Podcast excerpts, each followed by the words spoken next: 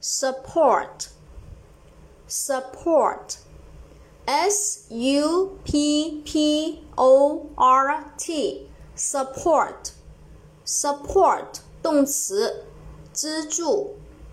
s u p p o r t support support 动词资助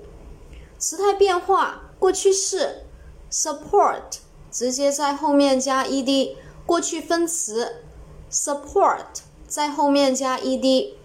现在分词 support 在后面加 ing，第三人称单数 support 直接在后面加一个 s 给它就可以了。下面我们重点来说一下这个常用单词的记忆方法。